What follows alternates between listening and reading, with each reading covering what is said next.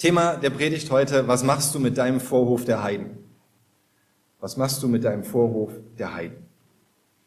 Wir haben beim letzten Mal gesehen, dass Jesus nach Jerusalem gekommen ist und dass er, als er dann Jerusalem gesehen hat und auf die Stadt geschaut hat, weinen musste. Und wie oft sehen wir Jesus weinen in den Evangelien, in den Geschichten? Zweimal. Nur zweimal. Einmal bei dem Tod seines Freundes Lazarus, bevor er ihn wieder auferweckt hat, und hier, wo er auf Jerusalem schaut. Und er sieht Jerusalem und er weint um die Stadt.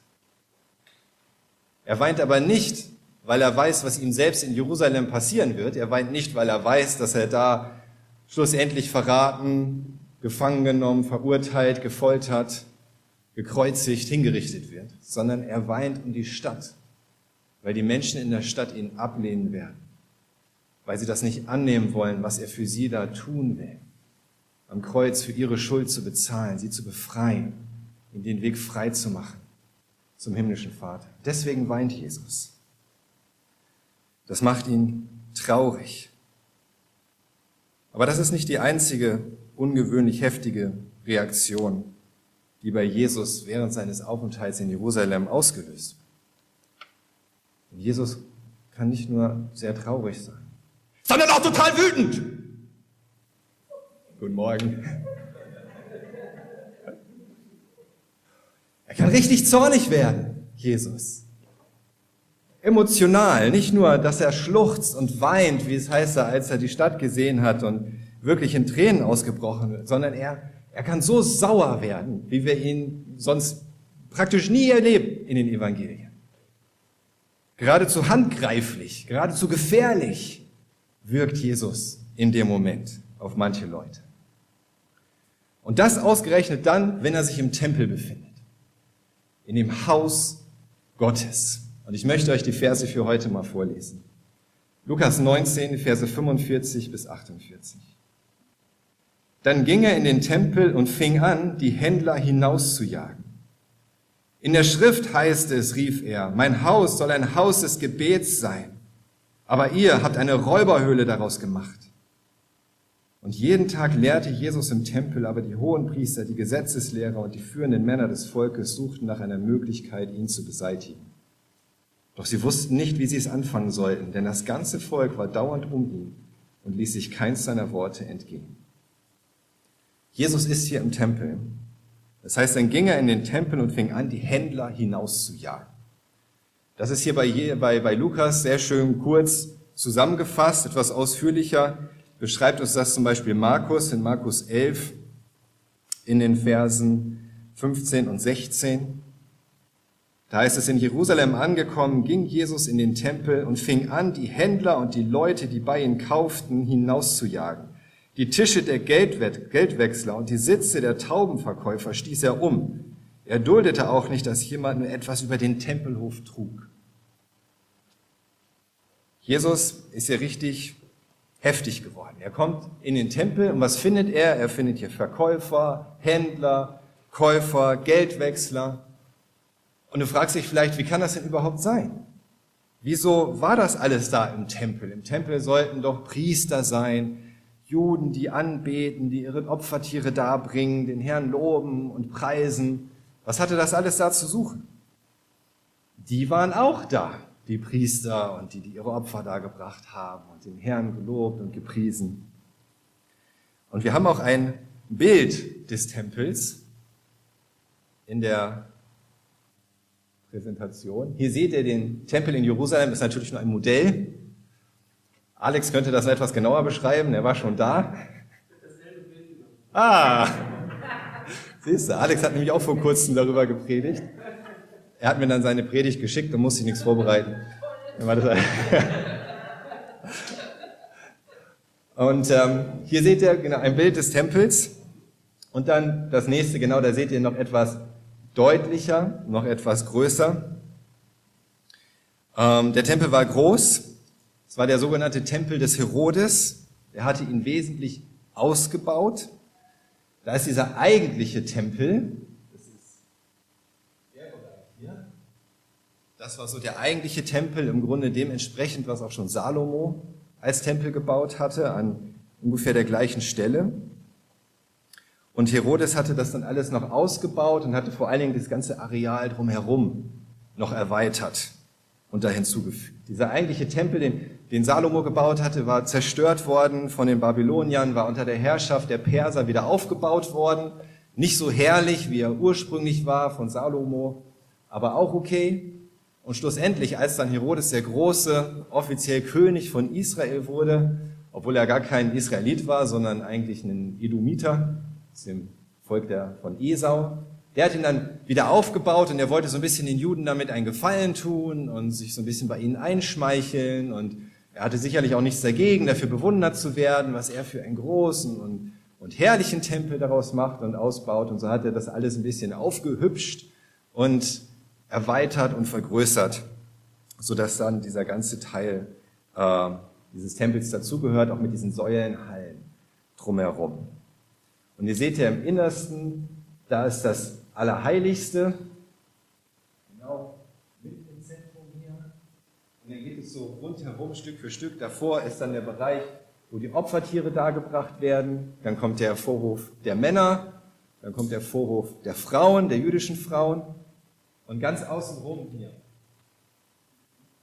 Das große Areal. Das war der sogenannte Vorhof der Heiden. Und im südlichen Bereich, so das ist so links, was wir hier sehen, da war die sogenannte Säulenhalle des Königs. Und genau da war das, wo vor allen Dingen diese Händler waren und diese Geldwechsler und so weiter und so fort. Und Josephus, das war ein jüdischer Historiker, ursprünglich aus Israel, später dann nach dem jüdischen Krieg äh, nach Rom gegangen. Der hat so eine Geschichte geschrieben, ein Geschichtsbuch über Israel und die Juden. Und der hat gesagt über den Tempel des Herodes, es war das von unter der Sonne vorhandenen Bauwerken am würdigsten geschildert zu werden. Also er war ganz begeistert von diesem Tempel. Gestrahlt in der Sonne, weil er von Gold besetzt war. Manche Pilger, die da vorbeigekommen sind, haben gesagt, man konnte seine Augen, musste seine Augen abwenden, weil es so geglänzt hat in der Sonne und so, so schön war es. Gehörte, es gab verschiedene Listen von Weltwundern damals und in, in einer oder manchen Listen ist auch dieser Tempel aufgetaucht als ein Weltwunder dieser Zeit damals, was man gesehen haben sollte. Und genau da, dann auf der linken Seite, da waren die Verkäufer, die Geldwechsler untergebracht. Warum wurden da überhaupt Geschäfte gemacht? Wie kommt das? Erstens war es natürlich so, dass die Pilger da hinkommen mussten, um ihre Opfer darzubringen. Aber es war sehr umständlich, sehr schwierig, die Opfertiere selber mitzubringen vom Land. Dutzende Kilometer weit weg oder noch weiter. Und dann war es häufig auch noch so, wenn sie dann ihre Opfertiere dahin gebracht haben, vielleicht sogar das Beste, was sie hatten, dann haben häufig dann noch die Priester gesagt, ah, das ist aber nicht gut genug, da irgendwas ist da nicht ganz koscher da dran, das passt nicht ganz, musst dir hier ein neues kaufen. Denn die hohen Priester, die haben auch selber noch damit Geld verdient, mit diesem ganzen äh, Handel dort. Also mussten da ganz viele Opfertiere gekauft werden, damit sie dann auch wieder geopfert werden konnten. Das war das Erste. Und das Zweite ist, die Juden mussten mindestens einmal im Jahr so eine Tempelsteuer bezahlen von einem, einem Schekel oder einem halben Schekel. Und das durfte aber nur eine ganz bestimmte Währung sein. Man konnte da nicht irgendeinen einen römischen Denar oder irgendeine griechische Drachme nehmen oder sowas. Es musste eine ganz bestimmte Münze sein. Aber die Juden durften gar keine eigenen Münzen prägen. Und deswegen haben sie sich auf eine Münze festgelegt, auf die tyrische Tetradrachme. Wahrscheinlich, weil die den höchsten Silbergehalt hatte von allen, konstant. Also es war, praktisch die Drachme, die am meisten wert war von allen und so war festgelegt immer, mit dieser Drachme muss die Tempelsteuer bezahlt werden. Die hatte aber kaum jemand, die musste man sich dann erst eintauschen vor Ort. Ja, und deswegen waren die Geldwechsler da, die dann auf diese Art und Weise ihr Geld verdient haben. Jetzt denkst du vielleicht, na, aber das sind doch ganz alles ganz anständige Gründe. Ja, ich meine, das war doch gut für die Pilger, die mussten ihre Opfertiere nicht dahin schleppen, die Leute konnten ganz bequem da ihr Geld wechseln und dann ihre Tempelsteuer bezahlen. Das war alles in Ordnung. Wo, wo war denn das Problem von Jesus eigentlich? Das Problem ist, dass die Juden auf diese Art und Weise diesen Vorhof der Heiden total missbraucht haben. Natürlich war der Vorhof der Heiden ja kein eigentlicher Teil des Tempels. In dem eigentlichen Teil des Tempels, da wurden noch keine Geschäfte gemacht. Aber diesen Vorhof der Heiden, da wurden diese Geschäfte gemacht, denn er war ja eigentlich nicht der Bereich, wo man jetzt anbeten musste, wo man Opfer darbringen musste oder irgendwie singen oder so. Aber es war eben der Vorhof der Heiden, der Nichtjuden, die, die Gott nicht kennen. Und er hatte vielleicht keine offizielle Funktion und er musste nicht so reingehalten werden wie der eigentliche Tempel, ja, wenn ein Heide dann in den eigentlichen Tempel gehen wollte, dann war, wenn ich mich nicht irre, ein Schild, wer da reingeht, wird ein Kopf kürzer gemacht. Ja, also das war streng verboten. Aber das war dieser Vorwurf der Heiden, da konnten sie hin. Und was die Juden nicht verstanden haben, aber was Jesus so auf dem Herzen liegt, ist, dieser Vorwurf hatte eine wichtige Funktion. Er hätte nämlich genau das bewirken können, was der Herr von Anfang an eigentlich schon, als er das Volk Israel berufen hat, durch Abraham wahrmachen wollte.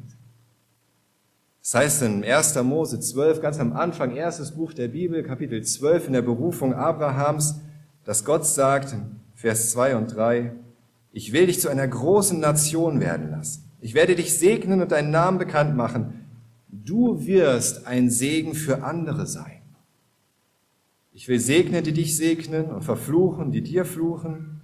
Alle Völker der Erde werden durch dich gesegnet sein. Das war von Anfang an Teil dieser Berufung Abrahams, dieses Urvaters der Israeliten. Nicht nur, dass Gott ihn segnen will, sondern dass Abraham und seine Nachkommen zum Segen werden sollen. Und dass durch ihn alle Völker gesegnet werden. Dass durch ihn alle Völker der Welt diesen Segen bekommen. Durch sein auserwähltes Volk wollte Gott die ganze Welt erreichen. Er wollte alle erreichen. Ja, er hat sie auserwählt, aber durch sie wollte er alle Völker erreichen. Also, weil er sie alle gemacht hat. Und weil er sie alle liebte. Auch wenn er dieses eine Volk auserwählt hat. Ursprünglich gab es so einen Vorhof der Heiden gar nicht. Beim Tempel vom Salomo, da wäre das auch gar nicht nötig gewesen. Da wären nämlich auch keine Heiden vorbeigekommen, denen das irgendwas genutzt hätte. Im Grunde, da war es, da gab es im Grunde nur Israeliten in Israel da gab es auch keinen Tourismus, dass die Leute irgendwie gekommen wären und geschaut hätten und so weiter. Aber das war zur Zeit von Jesus schon anders. Da war das römische Reich. Man konnte überall hinreisen, wo man wollte. Und es gab ja nicht umsonst diese Listen dieser Weltwunder. Warum gab es diese Listen? Damit die, die rumreisten, wussten, wo es sich lohnt, mal vorbeizuschauen. Das war im Grunde schon Tourismus. So wie heute. Und durch das römische Reich und durch diese Freiheit im römischen Reich und den Handel im römischen Reich waren auch viel, viel mehr Heiden in Jerusalem, als das früher mal der Fall gewesen wäre. Und viele haben sich das auch nicht entgehen lassen, dann auch mal zumindest mal in diesen Vorhof der Heiden zu gehen, sich den Tempel mal aus der Nähe anzuschauen, einfach mal so einen Blick drauf zu werfen, auch was die komischen Juden da für absurde Sachen machen. Sie waren da. Sie haben sich das angeschaut. Römische Soldaten waren da, auch im Vorhof der Heiden. Alle kamen direkt bis vor diesen Tempel. Und jetzt hätte das Volk Israel, hätten die Juden diese Gelegenheit ergreifen können. Und sie hätten das Beste daraus machen können. Sie hätten sagen können, wow, schaut euch diese vielen Heiden hier an. Lasst uns ihnen von unserem Herrn erzählen. Das ist doch das, was Gott ursprünglich wollte, dass Menschen durch uns gesegnet werden. Und darauf bezieht sich Jesus, wenn es dann in unserem Vers als nächstes heißt, in Vers 46, in der Schrift heißt es, mein Haus soll ein Haus des Gebets sein. Hm? Steht ja erst einfach nur Haus des Gebets. Ja, aber Jesus zitiert hier aus Jesaja, Jesaja 56, die Verse 6 bis 8. Der Prophet Jesaja hat schon 700 Jahre vor Jesus gelebt und prophezeit.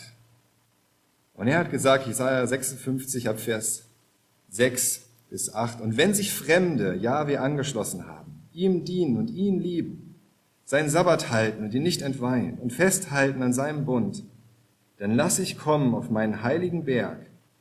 Die, die lasse ich kommen auf meinen heiligen Berg, die dürfen sich freuen im Haus des Gebets. Ihre Brand- und Schlachtopfer auf meinem Altar gefallen mir wohl, denn mein Tempel soll ein Bethaus für alle Völker sein. So spricht Jahwe der Herr, der Israels zerstreutes Volk gesammelt hat. Ich werde noch mehr sammeln zu denen, die schon versammelt sind. Das ist diese Prophezeiung von Jesaja, der das voraussagt. Er sagt, es werden kommen, es werden Völker kommen, die mir auch dienen wollen. Solche, die mich auch lieben wollen und die auch meinen Sabbat halten wollen. Interessanterweise erwähnt er nicht die Beschneidung. Denn es gab damals viele Heiden, die tatsächlich sich überlegt haben, oh, dieser Gott Israels, das macht Sinn. Den will ich auch anbeten. Aber das mit der Beschneidung, das ging ihnen dann doch ein bisschen zu weit. Deswegen durften sie dann auch nicht rein in den eigentlichen Tempel. Die waren auch in diesem Vorhof der Heiden. Aber sie wollten auch den Gott Israels anbeten, weil sie erkannt haben, er ist der Schöpfer der ganzen Welt. Und so sagt Jesaja, dass mein Tempel soll ein Bethaus für alle Völker sein. Und das ist das, was Jesus hier zitiert, wenn er sagt, mein Haus soll ein Bethaus sein, mein Haus soll ein Haus des Gebets sein. Die Juden wussten, dass er sich damit bezieht auf diese Stelle in Jesaja. Mein Haus soll ein Haus des Gebets für alle Völker sein, nämlich für all diese Völker, die sich aufhalten in diesem Vorhof der Heiden. Und das ist es auch, denke ich, worum es Jesus geht. Natürlich auch, dass es ums Gebet gehen soll und nicht einfach nur um das Verschachern von irgendwelchen Opfertieren. Aber ich glaube, dass es auch ganz wichtig ist zu sehen, dass es eben um diesen Vorhof der Heiden geht und was da stattfindet. Ein Bethaus gerade für Heiden, dort im Vorhof, wo sich die Heiden tummeln. Da war eine große Menge, die hätten erfahren können, dass der Gott Israels ihr Schöpfer ist. Sie hätten erfahren können von den Juden, wie sie wirklich sich ihm nahen können, wie sie mit ihm ins Reine kommen können, wie sie Opfer darbringen können, worum es diesem Gott geht. Aber die Juden waren mit sich selbst zufrieden. Sie haben gedacht, Hauptsache, wir haben unseren Tempel, boah, schaut ihn euch an. Alle waren ganz begeistert und stolz. Jetzt fühle ich mich gerade ein bisschen überführt. Wo ich gerade vorhin noch gesagt habe, boah, haben wir nicht tolle Räume hier? so, oh, ja, so ist das. Ne? Dann denkt man so, wow, ist das nicht toll, was wir hier haben? Irgendwie ist unser Tempel nicht schön geworden. Wer hätte das gedacht? Ja, ich weiß, ich weiß genau, wie sich das anfühlt. Aber für die, für die Juden war das, war das genug. Ja, sie haben sich gedacht, das reicht. Hauptsache, wir haben da unseren Anbetungsort. Da können wir unseren Segen empfangen, da kommen wir mit unserem Gott ins Reine, da können wir unsere Opfer darbringen. Und es ist alles gut, aber das reicht eben nicht. Auch in Jesaja, ein paar Kapitel früher als das, was wir eben gelesen haben, Jesaja 49, da sagt Gott durch Jesaja ganz eindeutig zu den Juden in Vers 6, es ist zu wenig, dass du nur mein Diener bist um die Stämme Jakobs aufzurichten, zurückzuführen, die verschonten Israels. Ich habe dich auch zum Licht der Nationen gemacht, dass mein Heil das Ende der Erde erreicht. Gott wollte nie, dass immer nur Israel erreicht wird und dass immer nur die Juden seine Stimme hören. Er wollte, dass alle seine Stimme hören, dass alle dieses Licht sehen. Und was fanden die Heiden stattdessen dort vor? Ausgerechnet in, diesem, in dieser königlichen Säulenhalle, im, im schönsten Teil des Vorhofs. Was finden Sie da? Da wird gehandelt, da wird geschachert, da wird geschrien und, und gestritten, da werden Pilger über den Tisch gezogen, von Händlern, von den Geldwechslern sowie gelogen und betrogen. Und das ist das Zeugnis Israels gegenüber den Menschen, die Gott nicht kennen. Die Luft war erfüllt vom Gestank des Mists der Tiere, voller Lärm. Und was haben die Heiden dann wohl gedacht, wenn sie da in den Tempel gekommen sind? Und das miterlebt haben, das gesehen haben. So, wow. In diesem Tempel Gottes geht es ja doch ganz schön weltlich zu. Ganz schön gottlos. Im Grunde. Und sie mussten merken, die Juden sind auch nicht anders als wir Heiden. Selbst in ihrem Tempel sind sie kein Deut besser. Und deswegen wurde Jesus so sauer. Dass die Juden sich selbst schadeten, indem sie ihn ablehnten, das machte ihn einfach traurig. Aber dass sie dadurch, dass sie auch noch gleichzeitig anderen diesen Weg versperren, Gott kennenzulernen, das machte ihn sauer. Das hat ihn richtig wütend gemacht. Und wessen Tempel war das dann schließlich? Es war Gottes Tempel und er ist der Sohn Gottes. Also hat er auch das Hausrecht. Und er kann dieses Hausrecht in Anspruch nehmen und aufräumen und diese ungebetenen Gäste hinaustreiben. Und äh, vielleicht habt ihr das noch mitbekommen in der ersten Jesaja-Stelle. Und als kurzer Hinweis in äh, Jesaja 56, da heißt es in Vers 7, die dürfen sich freuen im Haus des Gebets. Sie dürfen sich freuen im Haus des Gebets. Ich möchte euch nur echt ermutigen, Gebet ist eine Freude. Diese Möglichkeit zu beten, zu Gott zu kommen, ihm nahe zu sein, es war immer gedacht als eine Freude. Immer als etwas, womit Gott uns segnen will. Und manchmal ist das so eine Last. Ja, und ah, wie der Gebetsabend, der Tag war schon so anstrengend und schon so lang, soll ich da hingehen oder nicht? Oder morgens, ah, kann ich jetzt wirklich eine Viertelstunde früher aufstehen? Ich brauche bestimmt diese 15 Minuten, sonst bin ich zu nichts zu gebrauchen. Heute den ganzen Tag lang nehme ich mir diese Zeit zum Gebet. Ah, es lohnt sich. Und wir haben das heute so gehört, ja. Also Gott hat das so geführt, dass wir das eben gehört haben, diese, diese Zeugnisse vom Gebet. Das war nicht geplant. Ja, Becky hat sich die Zeit genommen, einfach ihre Not in die Gruppe zu schreiben. Wir haben für sie gebetet. Wir haben das gehört von Andy und, und seinen Mitstreitern damals. Sie haben gebetet. Wie wir hierher gekommen sind, ja, das ist so eine Wundergeschichte. Das stand nicht im Internet, diese, diese Räume hier. Das stand nicht in der Zeitung. Es wusste keiner, dass diese Räume hier frei sind im Grunde. Wir hatten ja schon fast aufgegeben. Wir haben gebetet, Gott schenk uns doch Räume in Dirko. Wir glauben, wir sollen nach Dirko. Wenn du willst, dass wir herkommen, dann führe uns und leite uns. Und was haben Volker und ich gemacht? Wir haben einen Gebetsspaziergang gemacht hier durch Dirko. Wir haben geredet, wir haben gebetet und gedacht, wir gehen mal hier lang, wir gehen mal da lang. Und dann dachte ich, ach guck mal, wir gehen mal jetzt dahin. Und dann standen wir da unten vor diesem Gebäude und haben uns über alles Mögliche unterhalten, haben gar nicht so richtig darauf geachtet. Und aus irgendeinem Grund denken wir dann, ach komm, lass uns mal um das Gebäude rumgehen. Warum auch immer. Und dann sind wir hier rumgegangen, dann standen wir da unten auf dem Parkplatz, ein ganz toller Ort, ja. Und dann gucken wir hoch und dann sehen wir, dass da in der, im Fenster ein Schild war zu Familie mit einer Handynummer. Das war's. Und wir haben angerufen und was war? Kurz vorher hatte sich ein anderer Mieter gemeldet. Ein potenzieller Mieter für die Räume hier. Die waren zwei, drei Jahre lang leer. Wer hatte sich gemeldet? Rewe, die Rewe-Gruppe, die wollten das hier alles komplett haben. Das ganze Gebäude. Die wollten das platt machen und hier einen neuen, ich weiß nicht, was, was sie hinsetzen wollten. Ich glaube nicht noch ein Rewe, irgendwie Penny gehört auch dazu oder so, glaube ich, irgendwas. Keine Ahnung, ja. Boah, das wäre so viel Geld gewesen für den Vermieter. Das wäre, der wäre fein raus gewesen. Also ich hätte das auf jeden Fall gemacht an seiner Stelle, ja. Einmal ihr Pacht 50 Jahre, das Geld ist sicher, du musst dich um nichts mehr kümmern. Fertig, ein Traum. Aber genau in dem Moment kommen wir und ich rufe ihn an und ich sage, hallo, wir sind eine Gemeinde, wir suchen Räume und so weiter. Und aus irgendeinem Grund war er von Anfang an begeistert von der Idee.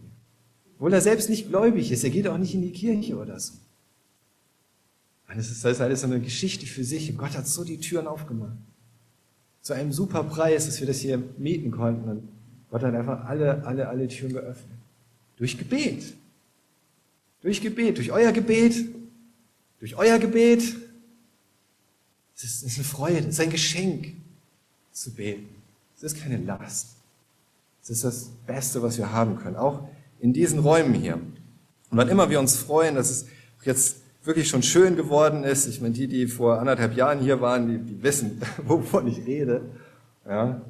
Äh, aber es sollte uns immer einfach immer motivieren und immer wieder zeigen, oh, Gebet ist so stark. Gebet ist so ein Geschenk. Es ist so gut. Also lasst uns mehr beten. Aber Jesus redet dann noch weiter. Er sagt, das soll ein Gebetshaus sein.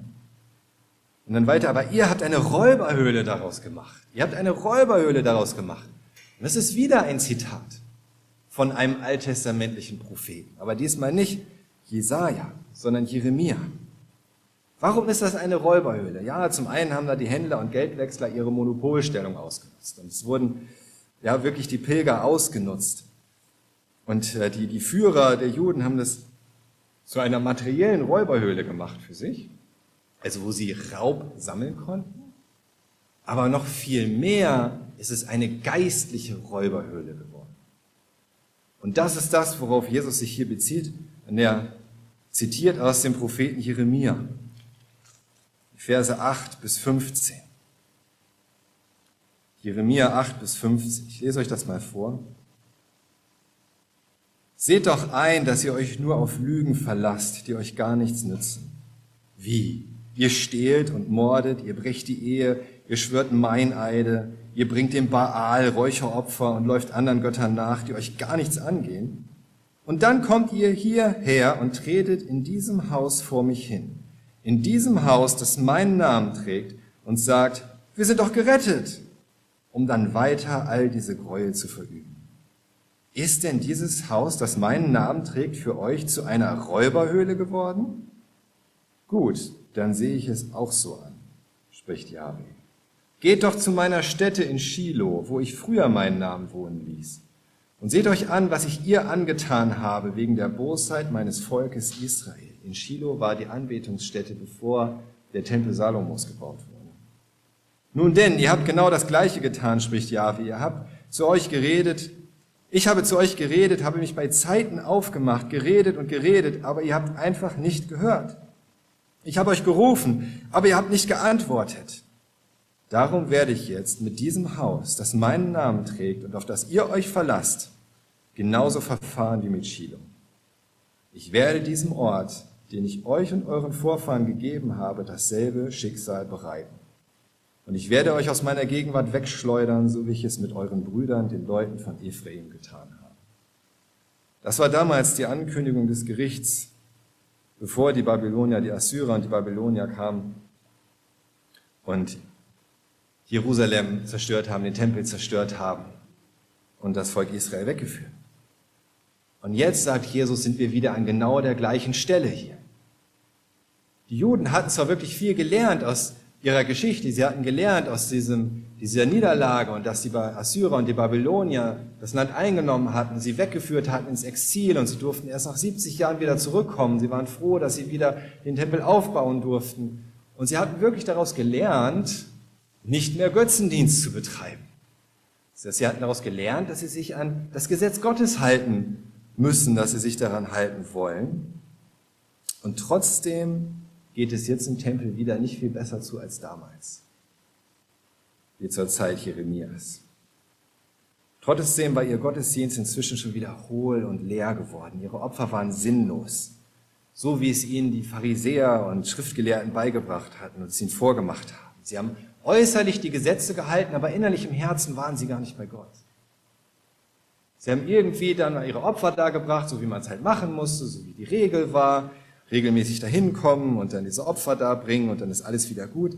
Aber ihr Herz war nicht bei Gott. Und sie brachten Opfer dar, aber sie waren nicht barmherzig. Sie verzehnteten auch die winzigsten Kräuter, aber sie liebten nicht ihre Mitmenschen. Sie behaupteten, Kinder Abrahams zu sein, sie kümmerten sich aber nicht um diese Schlusszeile des Abraham-Bundes, dass sie ein Segen sein sollen für alle Völker. All diese wichtigen Dinge, die Gott auf dem Herz liegen, die waren ihnen völlig egal. Und so wurde der Tempel zu einer Räuberhöhle. Denn was ist eine Räuberhöhle? Eine Räuberhöhle ist ja eigentlich nicht in erster Linie der Ort, wo der Raub stattfindet. Eine Räuberhöhle ist der Ort, wohin sich die Räuber zurückziehen, wo sie sich sicher fühlen trotz ihrer Rauberei. Das ist die Räuberhöhle. Und das haben sie aus dem Tempel gemacht, diesen Ort, wohin sie sich zurückziehen können, nachdem sie da draußen alles Mögliche getan haben und gemacht haben und das alles Mögliche wichtiger war ihnen als Gott und als Gottes Herz. Und dann können sie dahin wieder zurückkommen und ihre Opfer darbringen und sich praktisch in ihrer Räuberhöhle hinter einem Berg von Opfern verschanzen und denken, hier bin ich sicher. Egal, was sonst so passiert, ich habe meine Opfer dargebracht, es ist alles wieder in Ordnung. Gott ist zufrieden, mir kann nichts passieren, ich bin ein Jude, folge den Regeln der Pharisäer, ist alles gut. Und so hatten auch die hohen Priester selbst diese Räuberhöhle aus dem Tempel gemacht, indem sie die Pilger beraubten, aber auch indem sie die Juden so in falscher Sicherheit wiegten, wiegten, wogen, wiegten ja? Sagen, kommt einfach her, bringt eure Opfer da, alles ist gut. Und indem sie auch die Heiden dieser Möglichkeit beraubten, dort Gott kennenzulernen und wirklich zu verstehen und zu erfahren, worum es eigentlich geht. In diesem Vorhof der Heiden. Wisst ihr was, mich hat das total berührt, einfach mal darüber nachzudenken, wo ist denn jetzt dieser Vorhof der Heiden? Wo ist denn jetzt dieser Ort, wo die Heiden in die Gegenwart Gottes treten. Wo ist jetzt dieser Ort, wo sie eigentlich Gott begegnen können? Wo ein Haus des Gebets für alle Völker sein sollte? Wo ist denn jetzt der Tempel Gottes? Wir als Gemeinde sind der Tempel Gottes. Wir haben einen Vorhof der Heiden. Schaut aus den Fenstern. Schon, da seht ihr schon ganz direkt so einen Vorhof der Heiden. Was machen wir damit? Wie nutzen wir das? Wie füllen wir das, was die Menschen von uns sehen, was sie von uns erfahren? Aber vor allen Dingen auch ich selbst. Und mir hat das total geholfen, mir das auch so vorzustellen, zu vergegenwärtigen. Wenn ich unterwegs bin, ja, dann nehme ich meinen Vorhof der Heiden überall hin mit.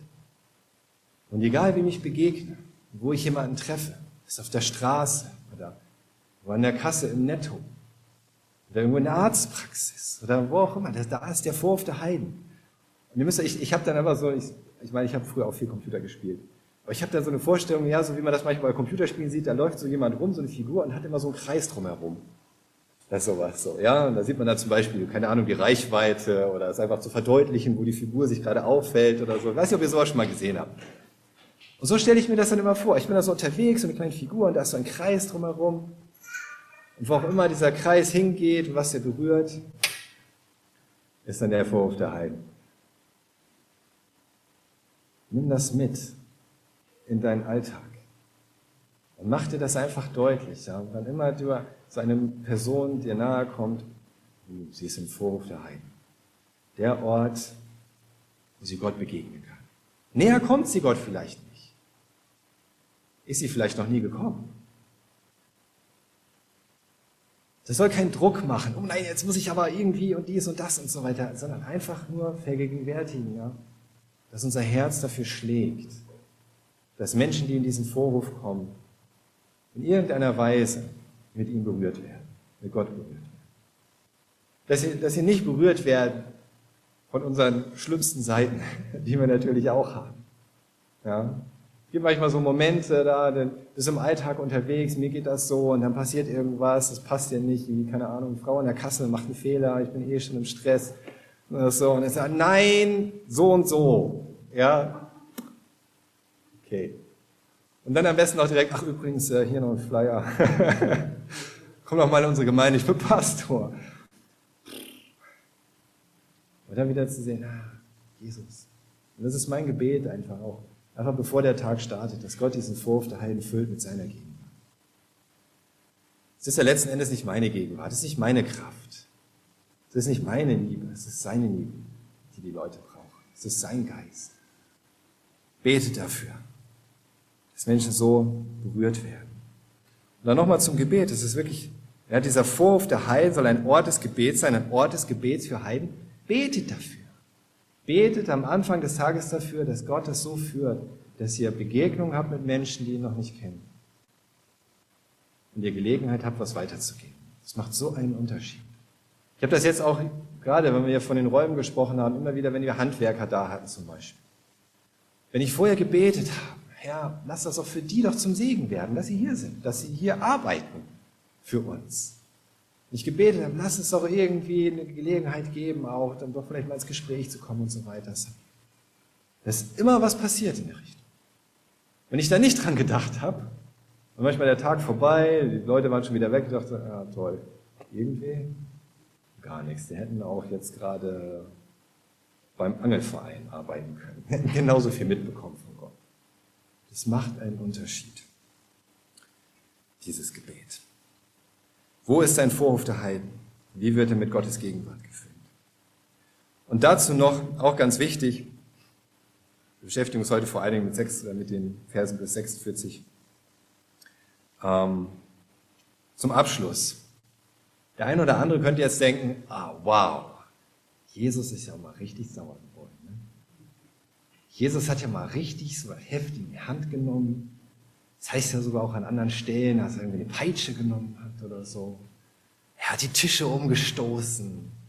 Er hat ihnen Angst gemacht. Hm, vielleicht kann ich ja auch mal so, so einen heiligen Zorn haben. Ja, so auch mal richtig durchgreifen, wenn ich sehe, irgendwas ist nicht richtig. So, vielleicht, vielleicht ist das ja auch dann gar nicht so falsch, wenn, wenn Dinge, die ich sehe, ja, wenn die mich aufregen, wenn ich irgendwo was mitkriege, was, was die Nichtchristen machen oder was die Christen machen und ich so richtig oh, sauer werde in meinem Herzen und ich möchte sie am liebsten, möchte ihnen ein bisschen die Meinung sagen oder, oder noch mehr. Ich will aufstehen. Aber da muss ich sagen, vorsichtig. Wirklich vorsichtig. Wir müssen uns da ein paar Dinge klar machen. Erstens, es scheint vielleicht so, als wäre Jesus hier wirklich völlig spontan ausgerastet. Das ist aber nicht so. Jesus ist hier nicht spontan ausgerastet. Es war nicht so, dass Jesus morgens zu seinen Jüngern gesagt hat, so jetzt gehen wir in den Tempel, ich habe richtig, richtig Lust, einfach mal schön anzubeten. Und dann kommt er da rein und denkt, was denn hier los? Völlig überrascht, schockiert, auf dem falschen Fuß erwischt. Und dann rastet er erstmal aus und hinterher denkt er, oh, naja, so war das nicht. So wie Lukas uns das beschreibt, Sie könnte man meinen, dass Jesus direkt, nachdem er nach Jerusalem gekommen ist, in den Tempel gegangen ist und das dann auch passiert ist. So war das aber nicht.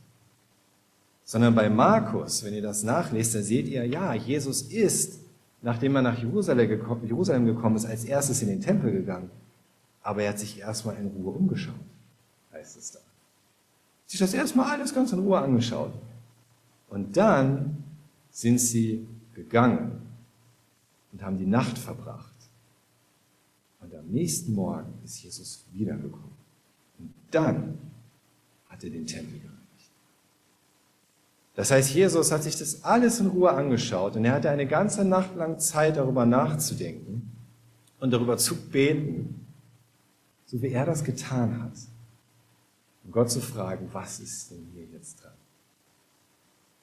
Er ist der Sohn Gottes und trotzdem sagt er, er tut das, was er den Vater tun sieht. Er will den Willen Gottes tun. Er lässt sich ja selbst leiten vom Heiligen Geist, damit wir sehen können, dass, wie das geht. Und so hat er das getan. Das heißt, Jesus ist nicht spontan ausgerastet. Jesus wusste genau, was er tut. Das ist mal der erste Punkt.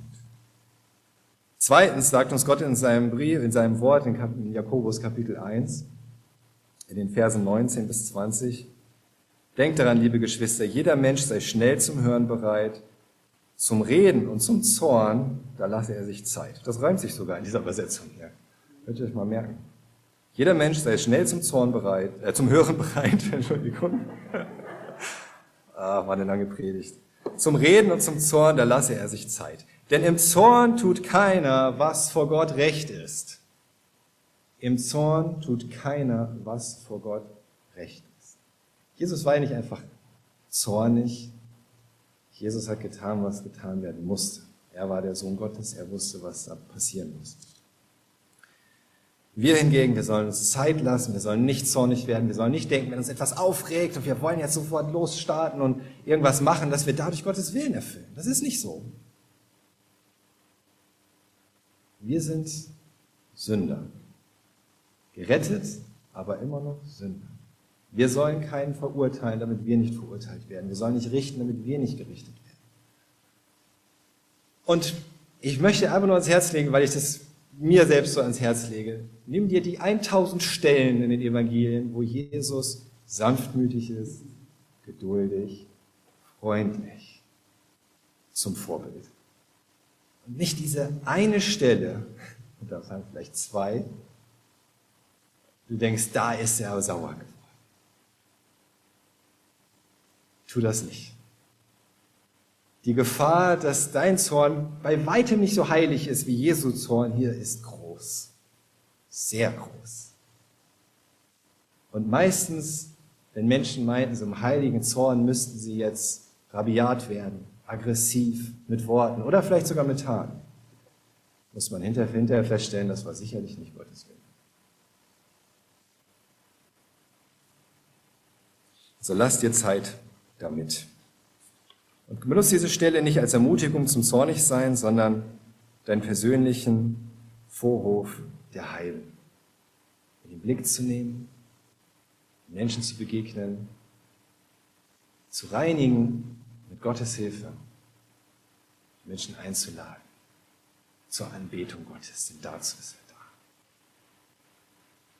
Amen.